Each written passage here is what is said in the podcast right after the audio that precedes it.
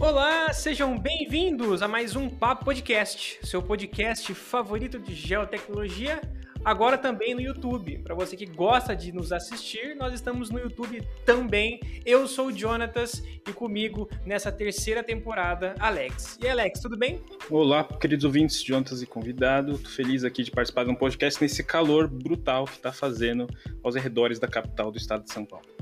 Exatamente, Alex. Realmente está muito calor. E, né, para falar desse calor aí, nada melhor do que falar de litoral, né? De cartografia costeira. Hoje nós vamos falar sobre cartografia costeira. O litoral do Brasil, banhado pelo Oceano Atlântico, tem mais de 7 mil quilômetros de extensão, colocando o país em 16º maior litoral do planeta. Ou seja, tem muita área para ser mapeada e para compartilhar esse tema e para saber se as coisas que eu falei aqui têm sentido, né? Nós vamos, é, vamos trazer ninguém menos do que professor Gilberto Peçanha. Ele é engenheiro cartógrafo, doutor em geografia, ele é professor do Departamento de Ciências do Mar da Unifesp. Vocês acharam pouco? Ele é mestre em ciências geodésicas, especialista em geologia e também perito técnico do Tribunal de Justiça de São Paulo. Professor, seja muito bem-vindo ao nosso podcast. Muito obrigado por senhor ter aceito o nosso convite. Tudo bem com você? Tudo bem. Agradeço aí a simpatia dos dois aí comigo aqui no, nessa, nessa vivência, né? A minha ideia hoje é justamente é, externar um pouco aí o que eu tenho de alguns assuntos interessantes no geral associado ao mapeamento costeiro, de fato, né? Eu tenho certeza que a gente vai gostar muito desse papo, os nossos ouvintes também. Mas antes da gente iniciar esse papo, vamos falar do nosso patrocinador, a Kiron Digital. A Kiron Digital desenvolve algoritmos para mitigar ameaças florestais, como incêndios, pragas e doenças além de soluções para o aumento de produtividade florestal, como monitoramento de colheitas. A Kiron desenvolve algoritmos utilizando dados de satélites para dar aos gestores mais informações para tomada de decisão em operações lá no campo. Alex, o que, que isso significa? Pessoal, isso significa que eles criam soluções que vão muito além dos famosos NDVI, FWI e de dos tantos outros indexadores tradicionais que a gente já conhece. E a Kiron Digital está em constante crescimento e já atua até internacionalmente em Portugal, agora no Marrocos e também nos Estados Unidos. E eles atendem desde produtores e empresas florestais, ONGs, empreiteiras, distribuidoras de energia e até governos. Quer conhecer mais sobre a Kiron? Visite o site deles, é www.kiron.digital e sigam eles lá no Instagram também, é kiron.digital. Um abraço pro pessoal da Kiron, pro Diogo. Então, vamos iniciar esse papo dando aí, né, a palavra ao professor. Professor, conta para nós um pouco aí, né, desse seu histórico e como que você chegou né, nesse patamar de ensinar, né, cartografia costeira. Como que você chegou nesse, nesse meio, professor? Seja bem-vindo. Beleza, olha só, eu na verdade eu comecei né, minha carreira no IBGE, cinco anos como engenheiro cartógrafo lá do departamento de geodésia, né, mestrado lá no Paraná e tal e graduação lá na UERJ. Aí eu comecei a me envolver com pesquisas voltadas para mapeamento a nível nacional. Essa questão das referências de nível no Brasil, todas elas foram ajustadas lá num modelo matemático que a gente desenvolveu. E na sequência eu me tornei professor na Federal Fluminense, né, no Instituto de Geociências, né? E aí eu comecei a ter um trânsito mais tranquilo né, nas outras áreas de geociências, oceanografia, geografia, etc. Né? E aí me envolvi bastante com essa parte de mapeamento do costeiro, uma vez que a encrenca no mundo é a ocupação no litoral, né? Você tem a dinâmica do meio físico, né? Vento, onda, maré, corrente litorânea, tem o efeito aí de ressacas, tem muita coisa associada às chuvas, a, é, aos intempéries, né? e que de alguma forma isso acaba sendo interessante porque os mapas têm que ser atualizados, né? Os espaços ocupados pelo homem são sempre muito disputados no litoral. O litoral se tornou muito valorizado, né? A gente aprendeu com Portugal, né? A ocupação do litoral de Portugal teve um processo parecido com no Brasil. E a gente tem, na verdade, uma, várias situações de, de de problemas a serem resolvidos, né, vinculados não só à dinâmica do litoral populacional, como também dinâmica do meio físico. Né?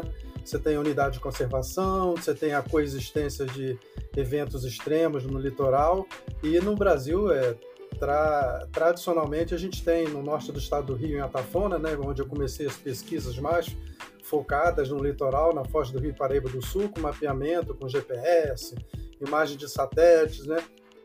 fotografias aéreas, histórico de fotografias aéreas, e aí me deu um, um campo imenso né, de atuação, né, no campo aí mais de, de trabalhos universitários e também de consultorias né, eventuais, né, e ao mesmo tempo a gente sabe que o litoral brasileiro, Recife, Olinda, Bahia, Salvador, né, Fortaleza, Amapá, a gente tem um litoral aí com uma dinâmica particular, né, de marés, né, com amplitude de marés diferentes. E esse mapeamento costeiro é exigido, né, por conta de prefeituras, né, de planos diretores. Então, as bacias hidrográficas litorâneas acabam sendo unidade de trabalho, né? E isso percorre o nosso litoral e no mundo todo também, né? Você tem litoral na África, na Austrália, Estados Unidos, né? Países europeus, onde você tem essa preocupação de mapear o litoral na perspectiva da, das mudanças de paisagem, mudança de cenário, né? E do, dos, das encrencas que tem em relação à ocupação mesmo, né? O espaço concebido dos arquitetos urbanistas, né? Eles também exigem cartografia, né? Geodésia, mapeamento nos bastidores, né? Não só da superfície, como também assuntos voltados para a geologia ambiental. Então, meu percurso se deu com uma concentração grande na minha vida profissional no litoral exatamente. Eu trabalhei quase 10 anos lá no Norte Fluminense com pesquisas do CNPq, FAPERJ e também outras, né? Agências financiadoras, né, com alunos, né, eu tenho uma, um batalhão de estudantes que já passaram por mim, que acabaram, né, se engajando também com mais propriedade nos assuntos de cartografia, e a minha trajetória na geografia foi ampliada, né, ou seja, eu saí da engenharia cartográfica, tem amigos meus que dizem que eu mudei de prateleira no supermercado, né, virei o produto mais desejado, porque eu me tornei doutor em geografia, né, fazendo uma brincadeira em relação a isso, eu acho que a gente ampliou, né? A gente amplia um pouco a visão, não sou só eu, né? Tem a Carla Madureira na, na FRJ no Rio, outros profissionais de engenharia cartográfica que acabaram, né? Se tornando aí pessoas com destaque na, na área da geografia. E é isso, né? A geografia humana, a geografia física, né? A gente tem demandado muita coisa de pesquisa também. É, a geografia nutre, né? Ela se alimenta de coisas de cartografia também. E aí a gente amplia, né? Amplia bastante o campo de atuação e de aproximação da juventude, né? Dos estudantes que a gente se envolve, né? E ampliando a visão de mundo, né? Eu acho que é um pouco nesse caminho, né? A visão um pouco crítica também do espaço geográfico, né? A gente se apropria de de categorias da geografia como território, paisagem, né? sai aprendendo coisas novas, né? E curiosamente lá na graduação eu cheguei a fazer vestibular para geografia, só que eu acabei não fazendo dois cursos simultâneos, fiquei lá na engenharia cartográfica, lá nas físicas e nas matemáticas daqueles dois anos então, isso, iniciais. A geografia está aí do seu coração faz um, um bom tempinho, né? Faz tempo. Inclusive na UERJ, já houve ocasião na UERJ como professor onde a imprensa né, local me pedia, através da assessoria de imprensa da UERJ, ah, precisamos conversar com o geógrafo Gilberto Peçanha, né? Aí eu acabo lá falando, olha, não faça isso, por favor, eu não sou geógrafo, né? Isso Mas causa... Acabo, não, é, ainda mais os cartógrafos, né, que tem uma...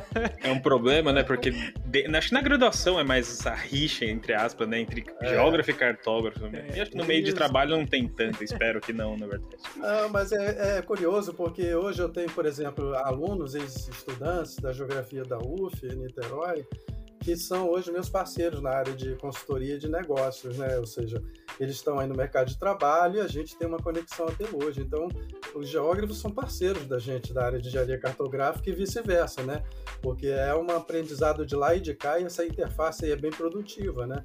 E acaba que a gente tem um elenco bacana aí de pessoas que interagem de um lado de lá e do lado de cá também. Eu concordo, né? Eu acho que essa rixa, né, entre aspas, aí fica no âmbito da, da, da graduação, porque quando você vai trabalhar, né, com, com geógrafo, você aprende muito e você, como cartógrafo, também contribui muito, né?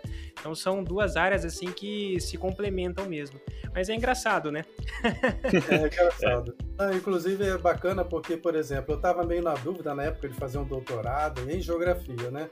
Curiosamente, quem mais me motivou foi um professor da área de geografia humana lá na UF, professor Rui Moreira, que é uma autoridade nacional aí, para você ver como é que na geografia há abertura para a gente também é, colaborar com pesquisas e com estudos, né?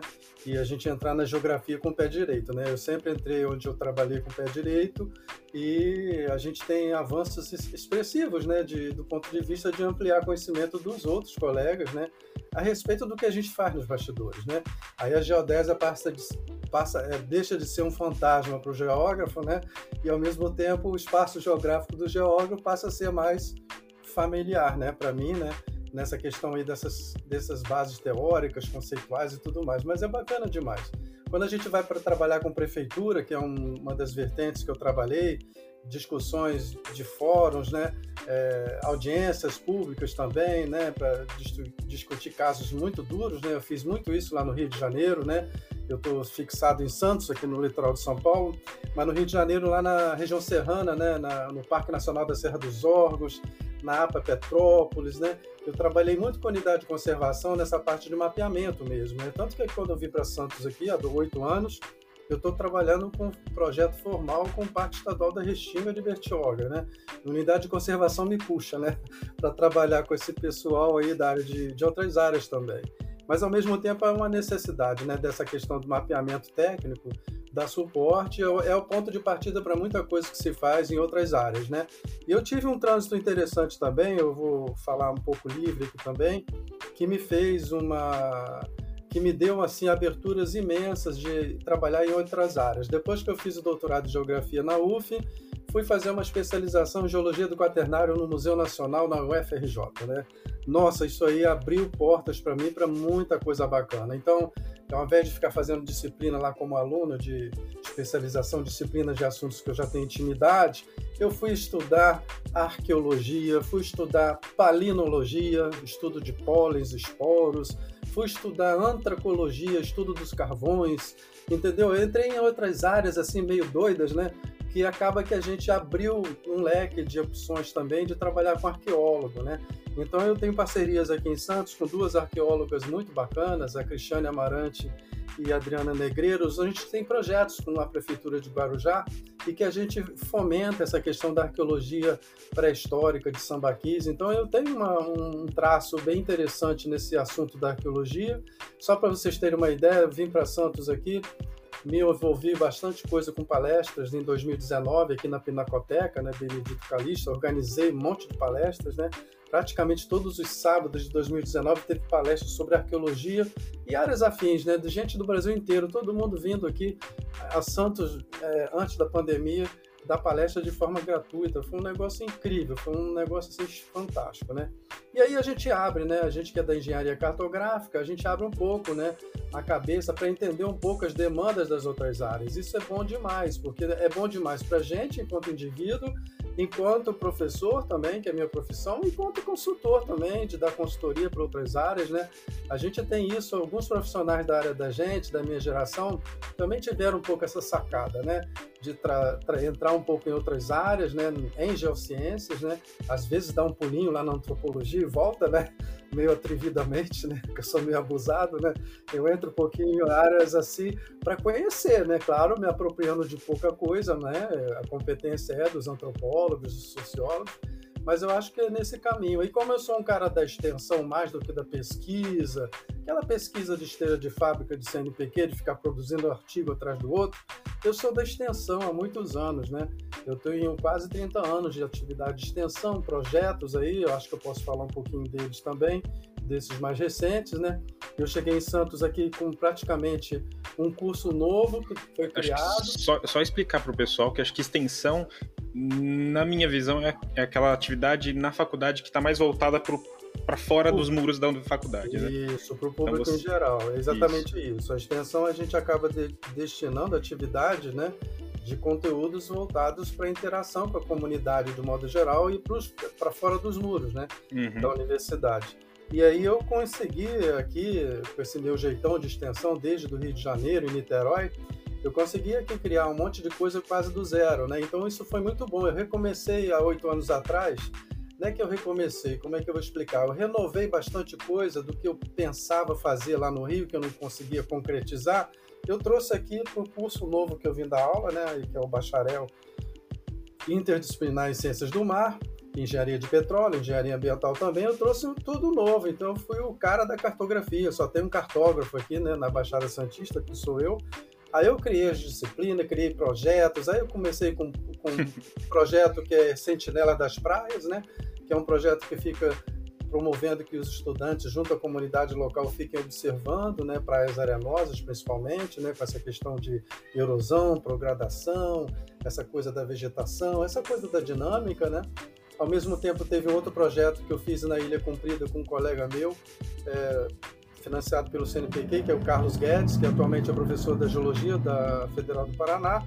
A gente foi para a Ilha Comprida fazer mapeamento lá da parte norte da Ilha Comprida, que é no sul do estado de São Paulo, envolvendo erosão e progradação. Então é trabalhar com GPS no campo. Eu sou um cara de trabalho de campo direto, né? Aí fazia trabalho de campo com os alunos e a gente tinha lá os resultados das pesquisas. E eu criei um projeto de extensão que é produção midiática, né, nas ciências da Terra, que também deu abertura boa para os alunos, né, e para a universidade, porque eu sou parceiro da Pró-Reitoria de Extensão e Cultura da Unifesp. Eu sou, eu tenho, eu faço parte da comissão de cultura, só para vocês terem uma ideia. Eu não estou nem na, na área Sim. muito da, eu já estou além da extensão, eu estou na cultura, né? E aí eu tenho outro, mais dois projetos que eu criei. Um é um núcleo de mapeamento digital de territórios é, e formas de uso do território costeiro. Isso aí me deu abertura para trabalhar com serviço social, com o pessoal da área de serviço social, que trabalha narrativas, entrevistas com o pessoal local, trabalhando é, é, categorias da geografia também, paisagem, território. Aí eu entrei um pouco nesse assunto da geografia associada a serviço social. Isso também teve uma produtividade muito boa, né? E ao mesmo tempo, no, o último projeto que eu criei é o do Observatório da Dinâmica Costeira, que foi criado ano passado, 2020, né, início do ano passado. Em março já chegou a situação de pandemia e aí o que, que eu fiz lá? Que tinha muito trabalho de campo programado, tinha recursos até para o trabalho de campo, um monte de aluno, estudante bolsista, né? E comunidade local também. Eu, aí eu comecei a inventar é, palestras remotas. E o negócio foi bom demais, está até hoje. Tem mais de 150 palestras aí, eu acho que a gente chegou no número de 150. É, e tem mais de. É, em termos de inscrições lá no YouTube, a gente tem, passou de mil inscrições, né? Mas isso aí eu não administro muito bem, são os estudantes que ficam lá fazendo essas estatísticas, né? Mas aí esse observatório da dinâmica costeira, a gente teve aqui é, cinco áreas de trabalho no litoral centro, né? É, o primeiro é a Praia do Góis, em Guarujá, que é uma praia que tem já historicamente uma questão voltada para o Porto de Santos, a dragagem do porto, né? Erosão da praia, né? Dinâmica da praia. Em Guarujá tem a Praia do Tombo, que é uma praia elitizada, né? Que tem a bandeira azul. O município de Guarujá tem essa praia como um ponto, um chamariz turístico, né? Ali tem erosão também, aí tem um aluno do curso que está fazendo pesquisa ali comigo e também com, é uma praia bem diferente da Praia do Góis. A Praia do Góis é uma praia mais popular e a outra é mais elitizada. E aí a gente tem na ponta da praia em Santos aquela questão da erosão, né? É o metro quadrado mais caro de Santos, né? Tem ali episódios de ressacas muito duras. Aí a gente começa a fazer trabalhos de simulação, cartografia digital, simulação de elevação do nível do mar, essas coisas, né? E também na Ilha de Ana, que é na área continental de Santos, né? Na porção continental, que é um tradicionalmente é uma comunidade caiçara que tem ali que tem problemas sérios de qualidade de água, pesca artesanal prejudicada, né, por conta de poluição do, da água, né, e os empreendimentos do porto no entorno gerando impacto muito duro ali naquela região dentro do estuário de Santos, né. E Bertioga, né, um município que tem uma cobertura vegetal aqui no litoral de São Paulo extraordinária, de floresta atlântica, que tem uma lógica de ocupação ainda não muito dura, né, de muitas ocupações, mas que é uma planície costeira, uma área plana que tem tudo para ser para expansão horizontal. Ainda não tem essa expansão tão forte, porque a economia, desde 2018, né, a gente tem aqui no Brasil um, uma retração dos investimentos de condomínios, etc. Né? E a gente trabalha a Foz do Rio Itaguaré. Então eu saí da Foz do Rio Paraíba do Sul, no Norte Fluminense, vim aqui para Bertioga com os alunos trabalhar a Foz do Rio Itaguaré, que é um... Aí eu trabalho geologia também, essas coisas, né?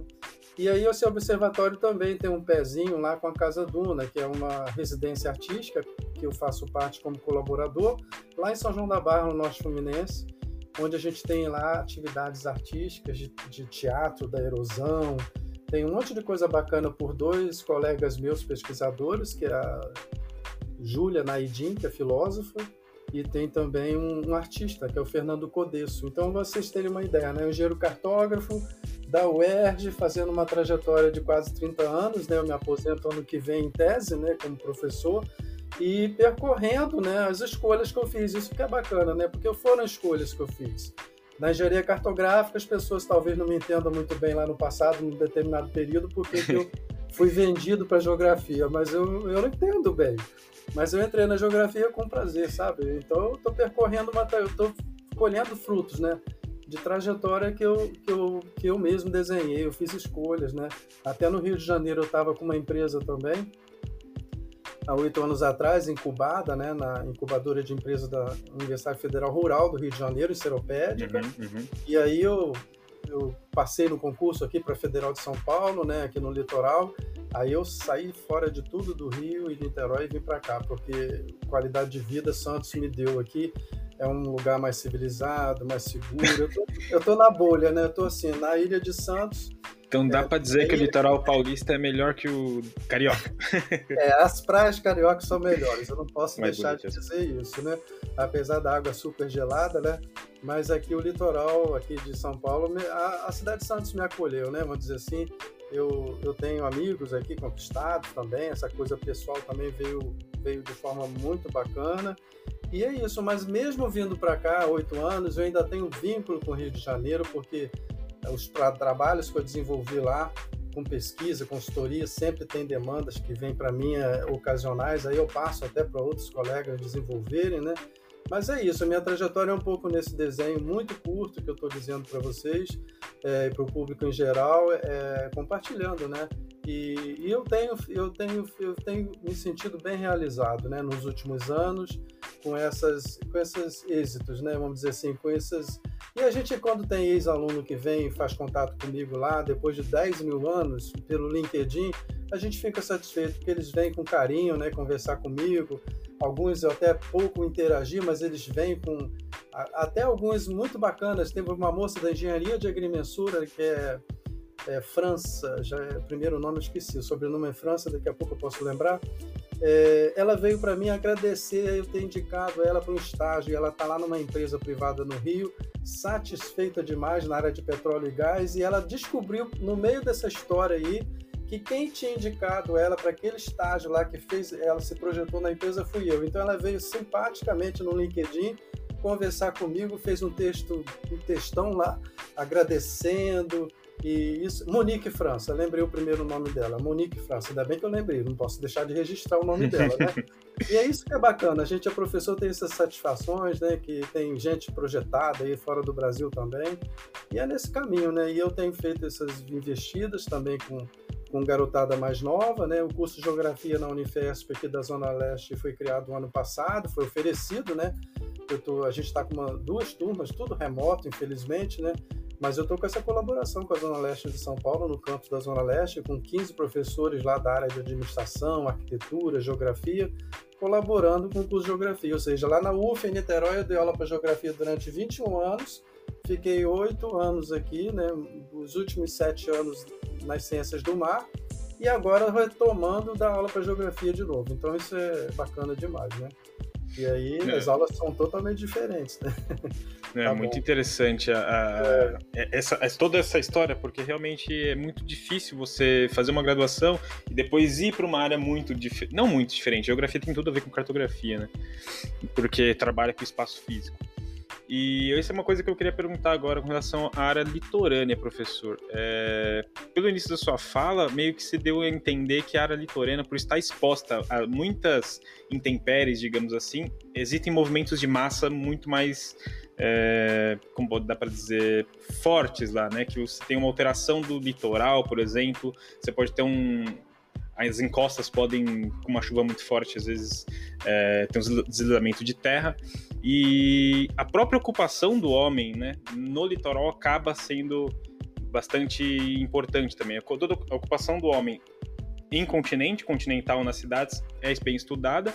No, no, no, continente também a gente estuda bastante a variação dos rios e das matas, mas no litoral também tem essa, essa parte da, do movimento das, de terras, né?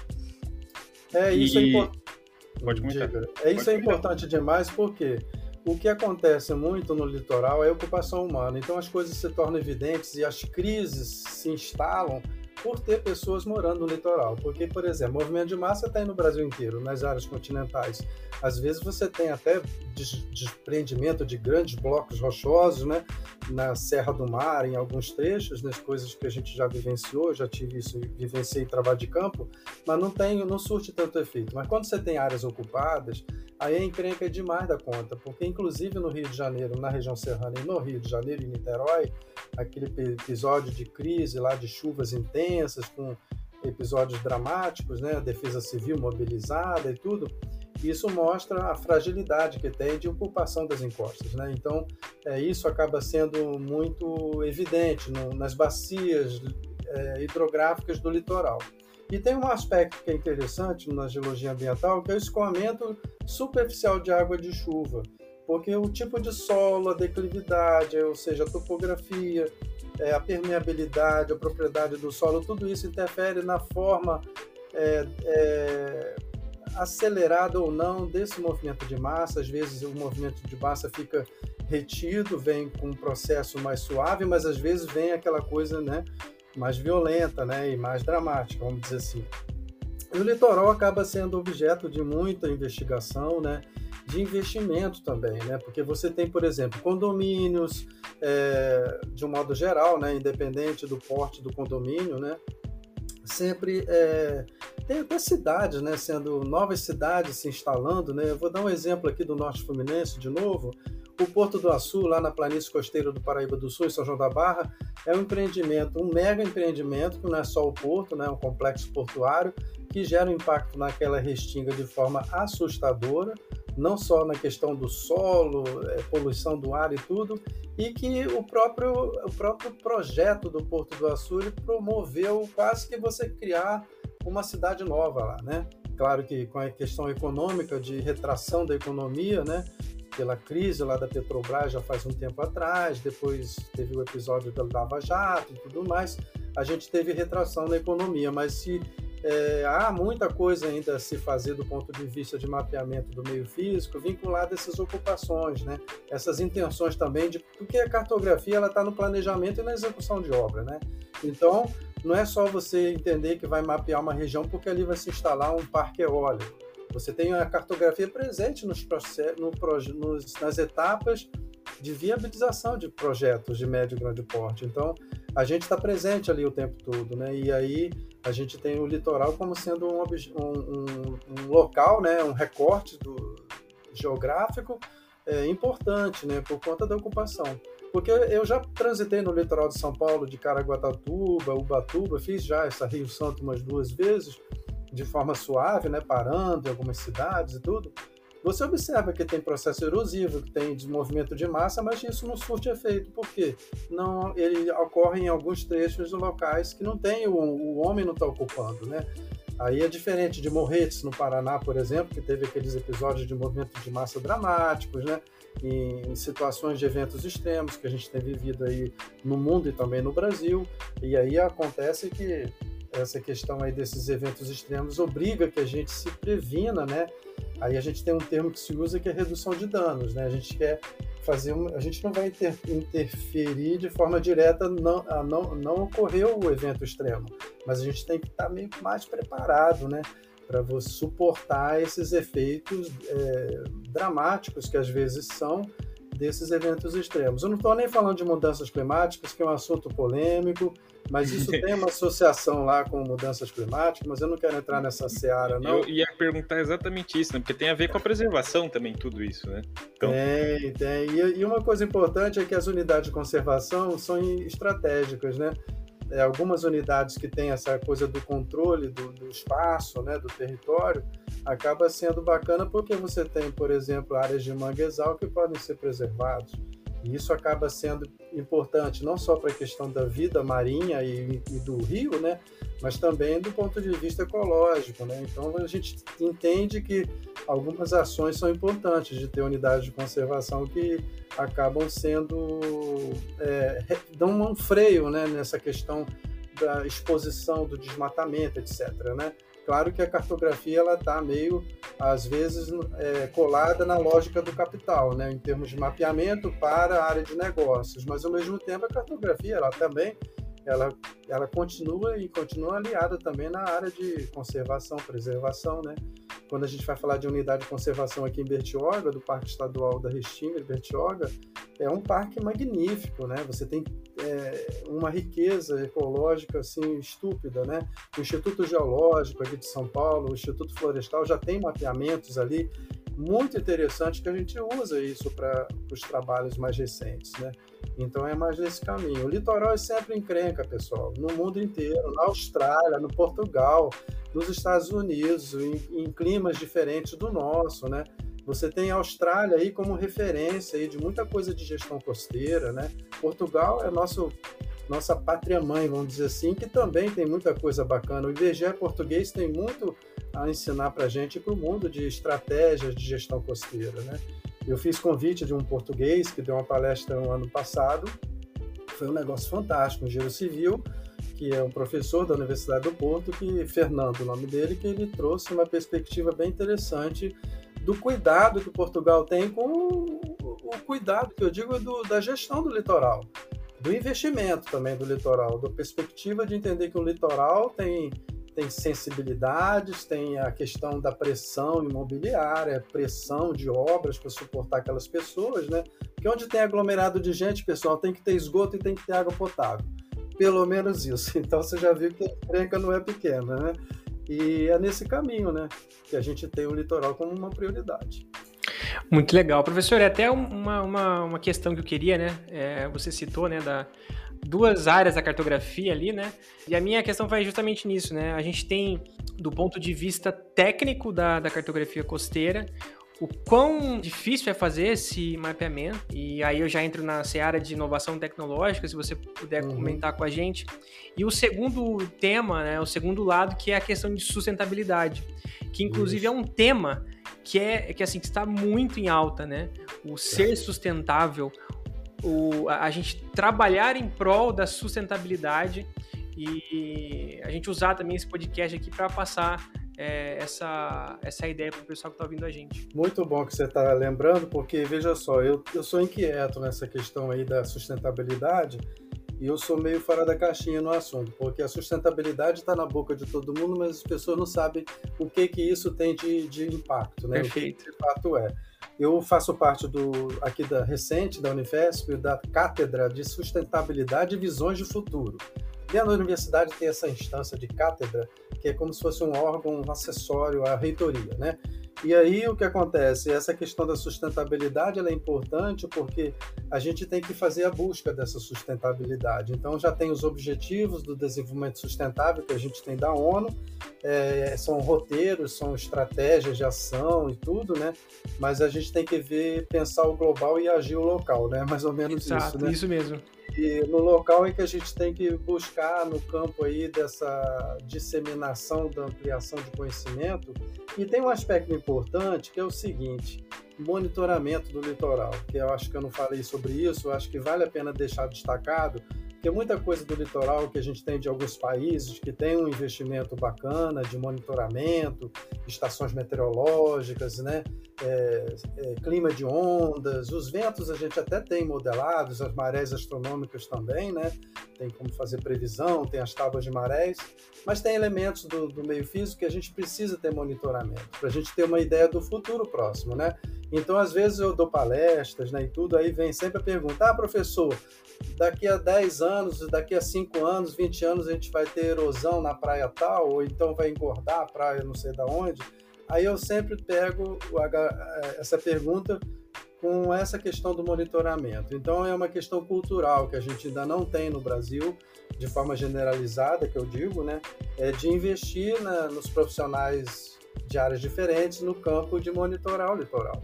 Você tem êxito de projetos do, de, até de engenharia, né? De, de intervenção no litoral que só podem ter êxito a médio e longo prazo, né? Então você tem essa questão do monitoramento como obrigatório. E monitoramento gera emprego para todo mundo, para assistente social, para psicólogo, para engenheiro cartógrafo, para geógrafo, para arquiteto, para sociólogo, para todas essas pessoas no campo de entender o litoral.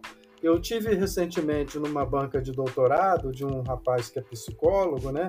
Lá na UENF, ele trabalhou o impacto da erosão na, no ambiente dos pescadores da população residente de Atafona, lá no São João da Barra. Nossa, o trabalho do garoto foi assim espetacular a tese de doutorado dele, ou seja, é claro, um trabalho acadêmico, né, é, que dispara questões, né, dispara reflexões.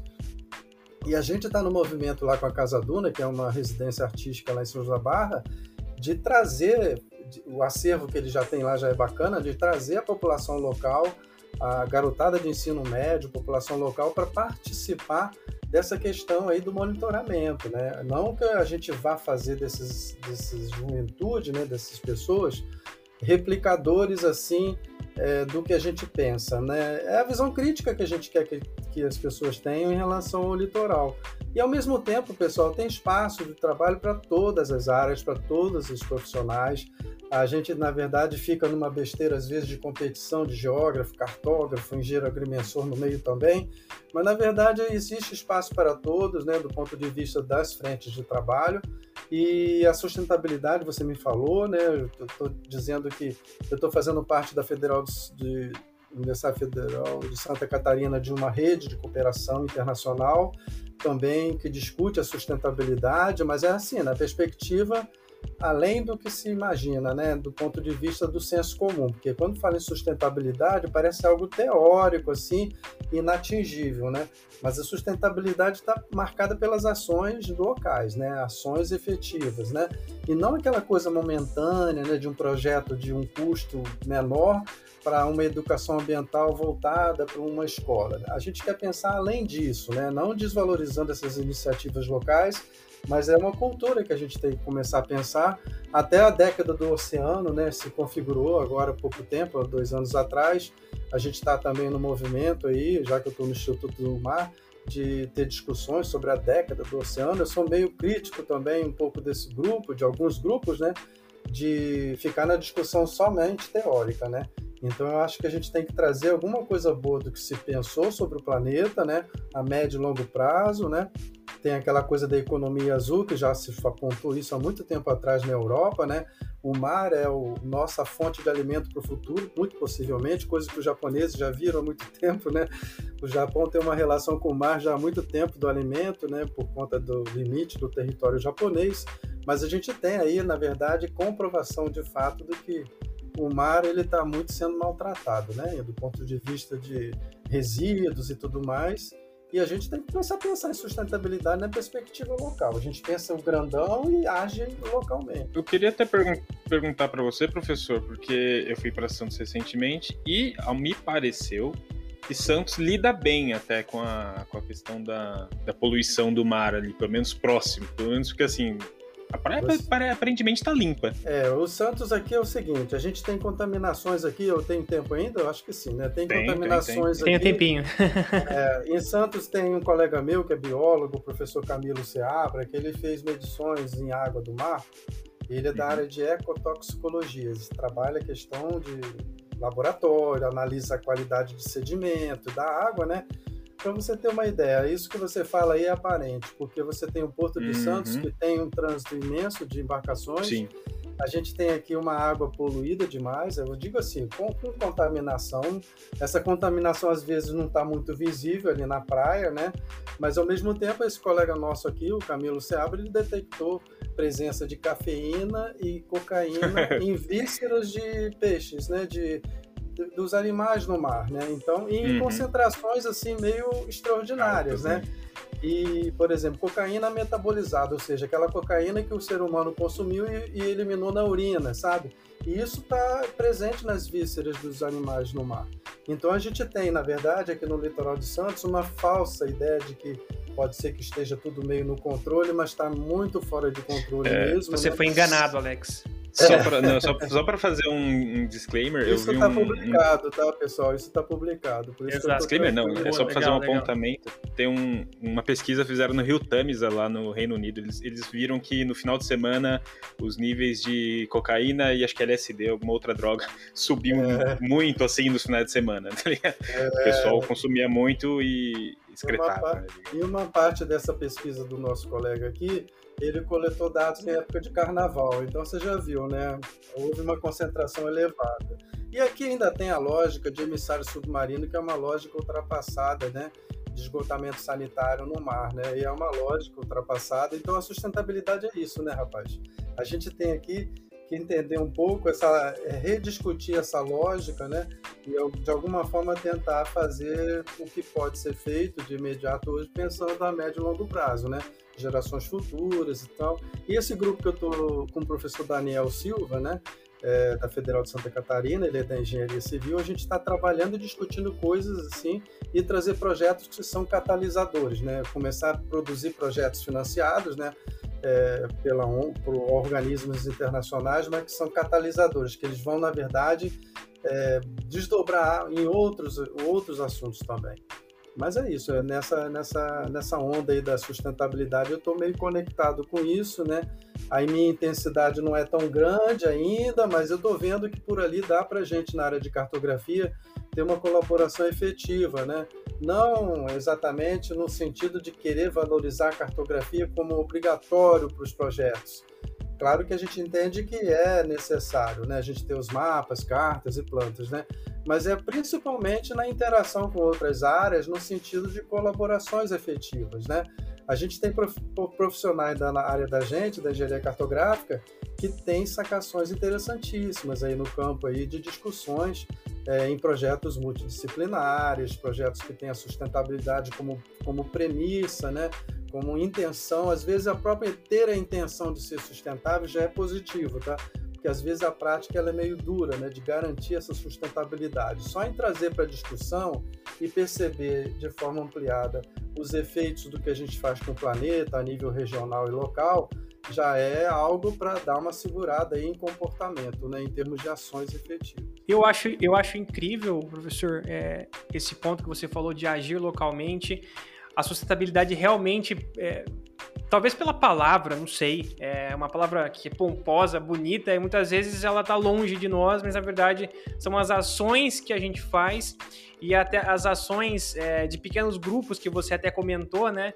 Que é, é, a gente imagina que esses, esses projetos são, são escadas para se chegar em projetos maiores, talvez com maiores investimentos. Então, é, concordo plenamente com, com essa sua colocação e também que isso é que essas ações né, não venham depois de certos eventos terem acontecido, como é de praxe, talvez, aqui no Brasil, a gente agir depois que certos eventos aconteceram, né? Então a gente sabe de alguns deles, é, principalmente na área de mineração. Então é, é, a gente tem essas, esses exemplos e na área litoral a gente pode fazer, é, pode trabalhar em prol da sustentabilidade de áreas ribeirinhas, de pessoas que realmente precisam, pessoas que se sustentam ali pela pesca. E tem muita coisa legal, eu vou citar a Mônica Cox, que é uma bióloga, professora que trabalhou comigo na UF e está em, em Recife essa questão de agroecologia, de trabalhar a produção local em benefício da população, população local. Existem várias economias que transitam aí, uma delas é a tal da economia solidária, né? que alguns não conhecem muito bem, mas que promove a autogestão de grupos, né? Isso tem a ver com movimentos sociais, com populações de quilombolas, populações tradicionais ou originárias, né? É, descendentes de índios e tudo mais, né? Você tem a, inclusive a sustentabilidade não é um conceito novo, não, tá?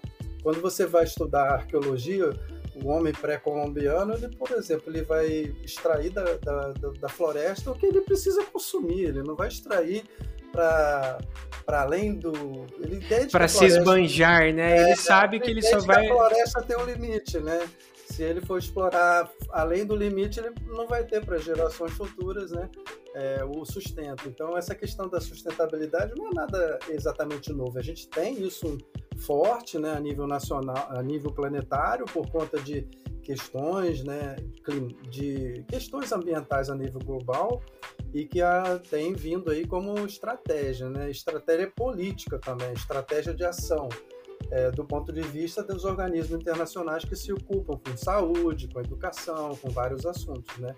Eu tive agora há pouco tempo uma palestra da Denise Cronenberg, uma geógrafa do IBGE, que ela trouxe aí esses objetivos do desenvolvimento sustentável numa palestra que foi extraordinária. A Denise é uma geógrafa, assim, eu sempre encho a bola dos geógrafos, aqueles que são, assim, altamente bacanas, né? Competentes demais e que trazem uma visão bem boa, né, em relação... Inclusive, se você tiver o contato, pode passar pra gente, viu? Que a gente chama ah, aqui para o podcast.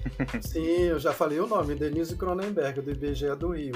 Ela trabalha no gabinete do IBGE como assessora, né? E ela está trabalhando os Objetivos de Desenvolvimento Sustentável na perspectiva institucional do IBGE, com operações internacionais e que traz discussões efetivas que, que desdobram isso em setores do, setores do Brasil, né? setores na área educacional, na área empresarial e tudo, é bem bacana. Né? Bom, professor, a gente fez aqui né, um apanhadão geral da sua, da sua carreira. A gente citou a questão da sustentabilidade, que é, calhou né, de, de, de, você trabalhar na área, você ser um, um, um ativista que está ali fomentando esse assunto. Mas você tem bastante experiência também como professor, como docente né, dessa área de, de mapeamento costeiro. E a gente quer deixar para os nossos ouvintes como que um, um profissional ele começa nessa área, quem é o profissional de mapeamento costeiro, quais são as técnicas de mapeamento. Fale um pouco né, dessa parte técnica, dessa cartografia, desse mapeamento costeiro para a gente, professor. Beleza. Olha só, o mapeamento costeiro ele pode se desdobrar em várias áreas, né? Ou seja, você pode ter medições diretas no campo ou medições indiretas, né? Então, a demanda da costa, quando a gente fala de mapeamento costeiro, a gente associa diretamente ao litoral, a parte emersa, né, praia, né, e tal. Mas o, a costa, na verdade, esse costeiro aí envolve a plataforma rasa também, envolve ilhas e também áreas nas imediações das ilhas, né? Aqui no litoral centro, por exemplo, Guarujá é uma ilha, é a ilha de Santo Amaro, Santos tem a sua parte insular, e no litoral brasileiro você tem várias ilhas, Ilha Grande, Ilha Bela, né? E outras ilhas por aí. E as técnicas que existem né, para mapeamento, elas foram evoluindo, né? Porque a gente tem inovação tecnológica em processos de mapeamento e no uso dos produtos, que são os mapas, cartas e plantas. Né? A inovação tecnológica ela está evoluindo, né?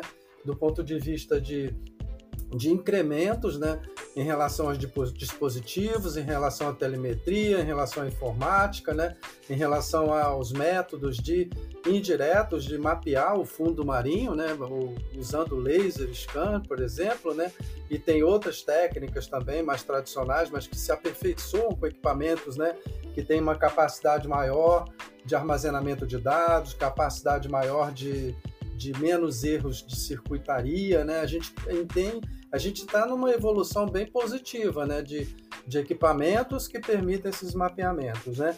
E ao mesmo tempo a gente tem, na verdade, é, o que a gente fala de litoral ou de costa, isso se estende à plataforma rasa, né?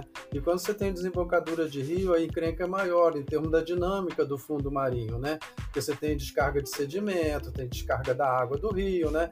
Então o relevo do, do fundo do mar ele se altera, né? E tem o que a gente chama de é, transporte de sedimento na plataforma rasa, né?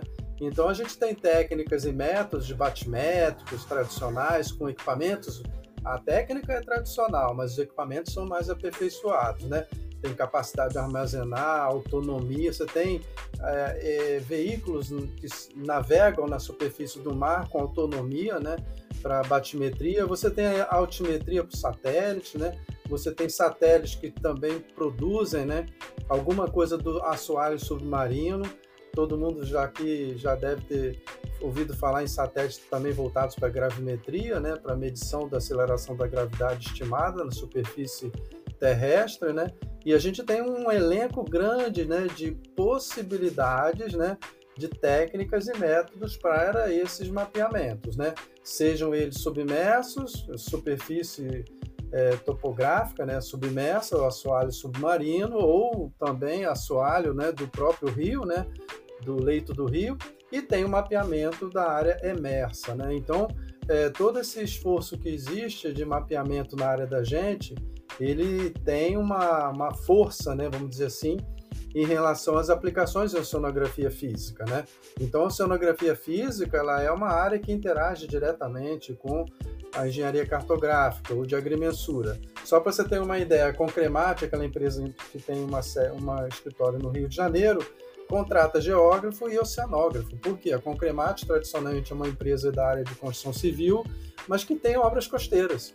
Então, você tem engenharia civil associada a obras costeiras. Então, você tem que entender de correntes é, litorâneas, tem que entender de, de sedimentação marinha, tem que entender de erosão, progradação de praia arenosa, tem que entender de vento, de ondas, né? período de ondas, é, o ângulo do ataque da onda, né? então tudo isso envolve. Né? Você vê a Angra dos Reis com, com questões ali de monitoramento no litoral sul de São Paulo, né? Você tem lá Rio das Ostras com erosão lá na Praia das Tartarugas, com perdas imobiliárias severas né, na foz do Rio lá também.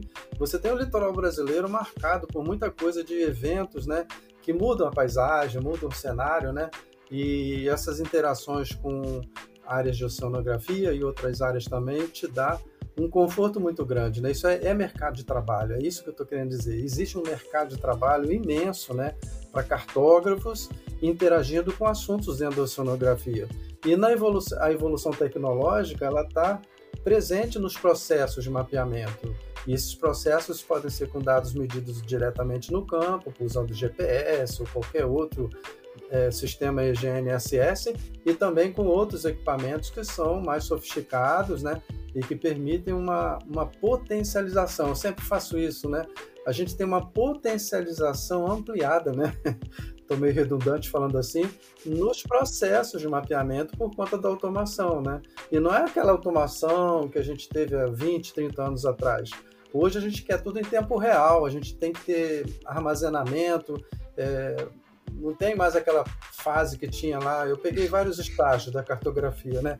Telurômetro, teodolito, geodímetro, né? Se eu começar a falar dos equipamentos com os quais eu já trabalhei, vocês vão me colocar aí. A gente tem que fazer um episódio só do museu da cartografia. É, mas a gente tem uma evolução grande e hoje você tem muita coisa em tempo real, na nuvem, né? Dados aí sendo um mapeamento 3D. As próprias empresas aí de software estão evoluindo de forma estúpida, né? O, a Oracle, né?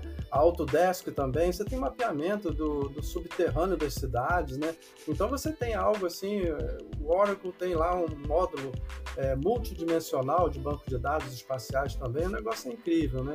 Inclusive, então, professor, é, a gente, é, na segunda temporada, né, o Papo 19, a gente falou sobre mapeamento oceanográfico com a Stephanie, né, a engenheira, engenheira é, agrimensora que uhum. tem uma uhum. vasta experiência, já trabalhou na Petrobras, um papo muito legal também aí para é. quem quer se, se enveredar aí nessa parte técnica de, mape, de mapeamento oceanográfico. Isso, e tem muita coisa que envolve a Petrobras, por exemplo, já que você citou, que é aquele mapeamento daqueles objetos sub, submersos, aquela macarronada de, de equipamentos, aquilo ali é uma encrenca pura, aquilo ali é só encrenca, porque o povo da geodésia da Petrobras, que eu conheço ali de Macaé, ex-alunos meus também estão por ali, eles têm um trabalho assim estressante de, de produzir o mapeamento em tempo real. E isso não é brincadeira, não, pessoal. Isso não é brincadeira, porque a robótica está lá no fundo do mar, né, com a questão de prospecção, exploração de petróleo e tudo mais, mas às vezes você tem que mapear aquela encrenca toda em concorrentes marinhas aí, é, que não ajudam muito a essa dinâmica, né? É Mas é fantástico. Não. Mas a sonografia é uma área que tem uma interface imensa com a gente e, e a sonografia por satélites também. A gente tem muita evolução de mapeamento aí é, da franja do litoral, associado também à plataforma rasa, né? Com dados de forma indireta por satélites, né? Satélites de sensoramento remotos, normais, que, Isso, que trabalham. É, é tem muito... consegue extrair coisa a mais de lá. É, por exemplo, só para ter uma ideia, o Landsat 8, a banda 1, por exemplo, é uma banda costeira. Até 15 metros de profundidade ele consegue detectar alguns elementos, alguns objetos, né, alguns alvos associados a algas, né, vegetais, né? E isso é um avanço do Landsat 8. Eu só dei um exemplo que é uma coisa que acho que todo mundo já ouviu falar do Landsat 8, né? Mas você tem aí sistemas sensores que são capazes de mapear uma precisão muito grande, né? Não só a superfície topográfica do mar, que é importante para estudos em oceanografia, como também o assoalho submarino aí, né? É, associado também a outras técnicas, né? Não é só a técnica de satélite que te produz um mapa, né? Do fundo marinho, você tem uma, uma sequência grande, né? E como aqui onde eu estou trabalhando, esse, o curso é de Ciências do Mar, Ciência e Tecnologia do Mar, a gente eu dou uma carga assim sobrenatural com os alunos, é, apesar de não ter tantos equipamentos aqui de campo e a gente está em pandemia, não tem trabalho de campo, a gente dá uma eu tenho dado uma sobrecarga assim meio excessiva, né? Mas é um pouco na dose certa também para eles um choque de realidade tecnológico, né? Porque esse choque de realidade tecnológico vocês estudaram, acho que foram na Unesp, acredito que sim, né? É, tiveram isso na graduação. A gente tem um choque um pouco assim, e a gente tem que fazer um pouco isso também com os alunos para entender que o mundo real ele é tecnológico, né? Exato. E a inovação está aí, a inovação está aí. Tem um geógrafo que é colega meu, Tata Lacalle, né, que é representante aí de equipamentos, imagens de satélite e tudo. Nossa, é magnífico, né? O universo aí que a gente vê aqui na América do Sul, em termos de, mesmo com uma economia meio retida, né, vamos dizer assim, não muito favorável, né, a circulação de dinheiro, vamos dizer assim, na, nas feiras de negócios, né, na área de geoprocessamento, geotecnologias, a gente tem aqui um avanço grande de possibilidades. Né? Não é à toa que os indianos no mundo já estão avançados além da medida, né? nessa área de geotecnologias. Né? Chineses, indianos, espanhóis também. Os italianos, que quase ninguém fala deles, né? estão lá quietinhos, lá na, na, no Mediterrâneo também fazendo muita coisa bacana na área de geotecnologias. Né? Mas é isso, pessoal. É um panorama bem interessante. Isso aí, eu acho que só para deixar os ouvintes inteirados, é para vocês irem lá no canal do Observatório da Dinâmica Costeira, que o professor ele, ele é, acho que é o host de, do, do, de todo mundo lá, né? Tem. E tem muitas palestras muito boas lá, de gente muito boa. E, uhum. não é, e é uma dinâmica mesmo, não é só coisa técnica de cartografia, de geoprocessamento. Tem coisas não, é externas. É, trabalho é muito, muito legal. Muito Posso legal. falar um pouquinho disso ainda? Claro. Pode, pode. Então, o observatório, a gente, quando eu idealizei com os alunos no ano passado, eu pensei assim, e agora com a pandemia a gente vai fazer o quê? Comecei a, a chamar um monte de gente com quem eu já trabalhei, ou ex-alunos, né? Eu fiz um, quase que um, um memorial da minha vida com pessoas bacanas com quem eu já trabalhei na minha vida inteira. E olha, todos aceitaram o convite para dar palestra, né? E eu fui além da cartografia, né? Tem desde tráfico de mulheres como tema para o observatório discutir, como teve agora essa questão LGBT também, eu estou trazendo como temática, né? Mais agora essa semana, mas a gente já teve lá o Rodrigo da Federal de Pernambuco falando sobre erosão, monitoramento do litoral, Márcia do IBGE de Recife. Nossa, tem um elenco imenso. E a gente está indo além da parte de cartografia clássica, né? Assim, o que, que, se espera de falar de cartografia costeira. Aí todo mundo vai lá e, e, fica surpreso, porque tem muita novidade, né? E muita novidade no campo, não é só de opinião da pessoa, não, no campo mesmo da ciência, né? Então é um pouco nesse caminho, né? Eu convidei gente da arqueologia, gente de várias áreas, né? Historiadores também, todos eles alinhados com essa questão da necessidade do espaço, né? De espacialização dos processos e tudo. Isso foi fantástico, né? A gente conseguiu plateias aí fora do Brasil também, né? Nessas que legal. lives aí, é, batendo recorde. A gente teve que ampliar para 500 vagas, né, para live, porque estava dando as inscrições estavam acabando antes do prazo e teve que estender. E aqui na universidade, para nossa conforto, a gente tem o Google Meet e tem também uma ferramenta do StreamYard, né? Legal. Pra trabalhar com essas lives com mais segurança, né? E a gente está investindo. E a Pró-Reitoria de Extensão e Cultura da Universidade Federal de São Paulo não brinca serviço. Eu sou parceiro da professora Rayane Assunção, que foi nossa pró-reitora durante quatro anos aqui no, em Santos. A, a, a atual pró-reitora é a professora Thaisa, e são professoras assim com lideranças, né, são dirigentes aqui da universidade, com visão ampliada. É um negócio fantástico que eu estou tendo aqui apoio assim quase que incondicional, né? Claro, eu não sou doido, né? Assim de fazer uhum. coisas fora de sentido, mas a gente está abrindo realmente possibilidade de, de ter essas plateias aí com ampliação de conhecimento. Tem um rapaz aí que está numas lives aí que é engenheiro cartógrafo também, meu vizinho em Santos, achei aqui o cara por acaso em Santos, né? ele foi fazer mestrado na Unifesp, por exemplo. Ele se aposentou agora, ele é um pouco da minha idade, e agora está voltando para a universidade. Então é isso que a gente quer fazer, né? Fazer esse pessoal Ótimo. se movimentar, né? Perfeito. E ao mesmo tempo entender que a juventude também é que transforma o que a gente pode ter aí do futuro que virá, né? Com eu certeza. não sou romântico, não, pessoal. Eu não sou romântico, assim, é, ah, eu sou utópico. Não, eu sou concreto. Eu não sou eu sou o concreto de, de reverberar né, essa, esse entusiasmo. Né? Sou um cara entusiasmado, todo mundo que me conhece entende que eu sou entusiasmado e isso eu contamino as pessoas, e as Legal. pessoas vão avançando. E o professor, e, e, na verdade não é nem questão de ser romântico, eu acho que você está é, tá sendo aquilo que você falou ali, né? De, de agir, né? Então, você tá divulgando, você tá é, tomando essas ações, ainda que por meios online, né? Mas você tá, tá divulgando. E esse também, Não. professor, é o, é o nosso trabalho aqui do nosso podcast. Quando a gente começou, a gente gostava de bater papo, a gente gostava de uhum. se divertir. Mas hoje uhum. a gente percebe que a gente é, faz muito mais do que isso. A gente divulga conteúdos que, é, às vezes, muitas outras pessoas não sabiam ou é. É, a gente abre espaço para as pessoas falarem daquilo que elas gostam, daquilo que elas amam, e elas se sentem bem com isso, né? Então, deixo aqui o meu convite para você voltar aqui, para você trazer o observatório, para você convidar outras pessoas. Esse podcast é para tratar de um papo sobre geotecnologia, e a geotecnologia está em todo lugar, inclusive nas praias, aí nas áreas costeiras. E para finalizar, professor, como que o pessoal consegue encontrar você? Olha, eu, eu, eu sou fácil encontrar, gilbertopeçanha.com. Peçanha com dois S. É meu site, é um site institucional, eu tenho esse domínio comigo. É, tem tudo lá, correio eletrônico, meu telefone, pode fazer contato comigo direto.